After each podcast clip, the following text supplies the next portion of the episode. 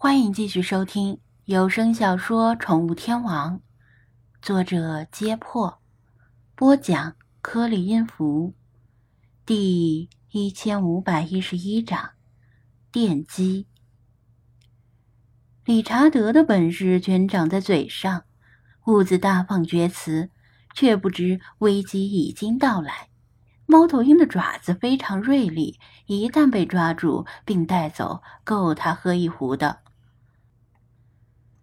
张子安顺手抡起登山杖，本来只想把猫头鹰给吓跑，结果歪打正着，结结实实抽中了那只猫头鹰。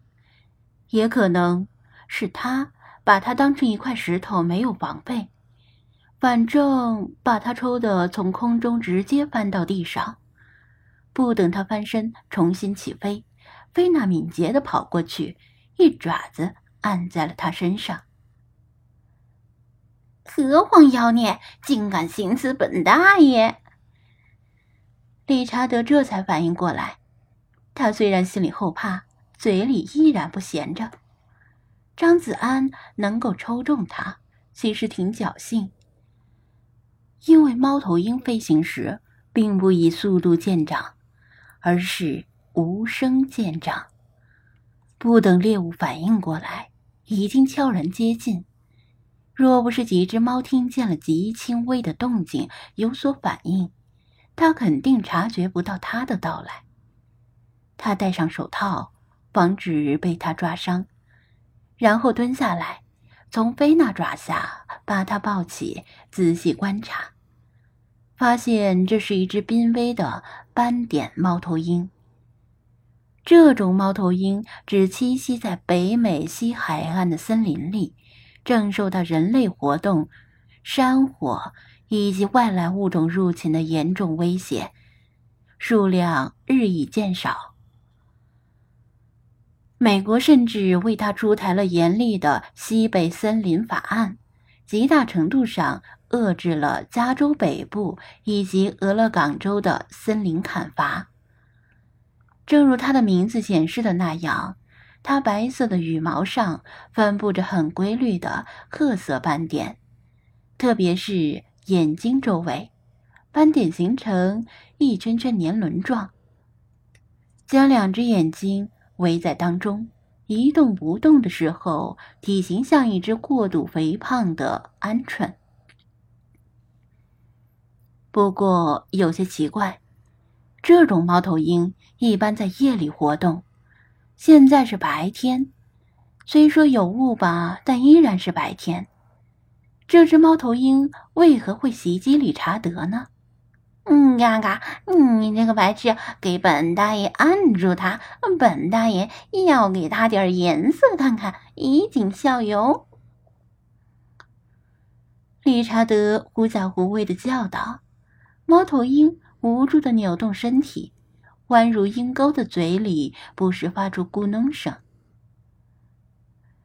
他受伤了。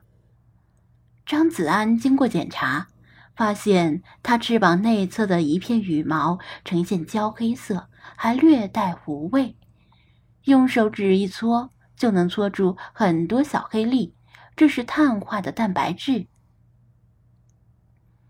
嗯呀嘎，看来这家伙也被雷劈了，所以昏头昏脑的来袭击本大爷，结果被本大爷身为万鸟之王的王霸之气稍稍侧漏，呃，就把他吓瘫在地。理查德喋喋不休，实则为了掩饰心中惊魂未定。他看到这只猫头鹰的鸟爪锐利如钢钩。刚才要是自己被偷袭成功，现在他的鸟声估计要独挡重来了。胡说八道！猫头鹰怎么会被雷劈到？他驳斥道：“为啥不可能？比如他正坐在树枝上拉屎啊，突然一道闪电劈中树，把他电得大小便失禁，想一想都刺激。”呵呵。说的你们这些鸟有劲可施似的，他懒得跟他继续扯淡。被雷劈中，怎么可能是翅膀内侧焦黑？理查德回答不出来，但又不想认输，只能顾左右而言其他，试图转移话题。那你倒是说为什么？难道他玩滴蜡的时候没拿稳蜡烛？张子安，那天我先把你的鸟嘴用蜡封住。闲扯了几句，其他精灵也挺好奇，这只猫头鹰为何翅膀下面会受伤。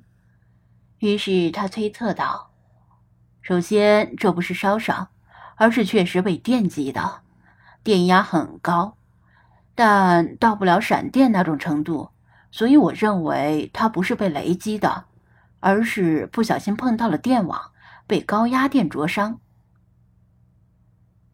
电网，精灵们讶然。张子安点头，他估计这只猫头鹰可能是在雾中捕猎的时候，从空中对猎物俯冲。但是掠过电网的瞬间，被电网放电击中，它的翅膀内侧也许碰到了电网，也许没有实质性的碰到，只是轻轻擦过，甚至还隔了一小段距离。但可能由于空气湿度过大，即使没有直接接触，它的翅膀与电网之间也产生了电火花。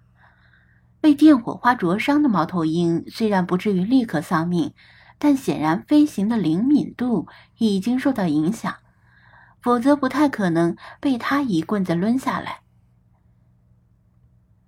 翅膀对鸟类的重要性毋庸置疑，翅膀受伤的它捕猎效率严重降低，大脑和神经可能也受到了影响，所以才会在白天袭击理查德。森林里怎么会有电网？精灵们不解的问道。电网是最有可能的选项，否则我想象不出有什么东西能够电到它。如果是电线的话，电线一般有绝缘胶皮包裹，碰一下不至于被电伤。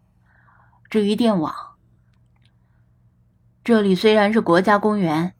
但仍然有少部分区域是私人领地，主人有权在私人领地上架设电网，跟中国的情况不同。他解释道：“即使是在国家森林公园里，私人领地的业主依然拥有相当高的自主权，甚至是有权伐木，只是有尺寸限制，小树可以随便砍。”超过一定尺寸的树要砍的话，必须申请；而红木绝对不能砍。想建电网的话，当然也没问题。但是普通人不会在私人领地里建电网，有可能电伤邻居或者自己的小孩和宠物。会这么做的人，肯定是为了掩饰一些秘密。至于是什么秘密，他和精灵们都想到了鹿肉屠宰场，或者里皮特的秘密基地。不管怎么说，这只受伤的猫头鹰倒挺倒霉的。既然遇到了，总要给它吃些东西，不能放着不管。因为这种猫头鹰在野外大概只剩下三四千只，死一只少一只。毕竟，像理查德这么傻的猎物可不多见。他没有放下背包，而是从费马斯背上的包里取出一袋肉干，撕开之后用水浸软了些，试着喂给他。斑点猫头鹰大概饿坏了，毫不犹豫的伸嘴就啄，狼吞虎咽的把肉干吞下肚。他又喂了他几条，他如数笑纳，来者不拒，很快就把一袋肉干吃光了。乖乖，真能吃啊！这家伙属猪的吗？理查德鄙夷道：“连进食的风度都没有。”你小心点儿，我要把它放了。”他说道。“嗯啊。”理查德吓得赶紧飞到老查旁边，套近乎道：“查老爷子，咱们哥俩平时交情不错吧？”老茶劝道：“救人救到底，送活送到西。这只猫头鹰既然撞到吾等，当然是与吾等有缘。若是就这么放了，怕他很难撑下去，不如带上他一起走。”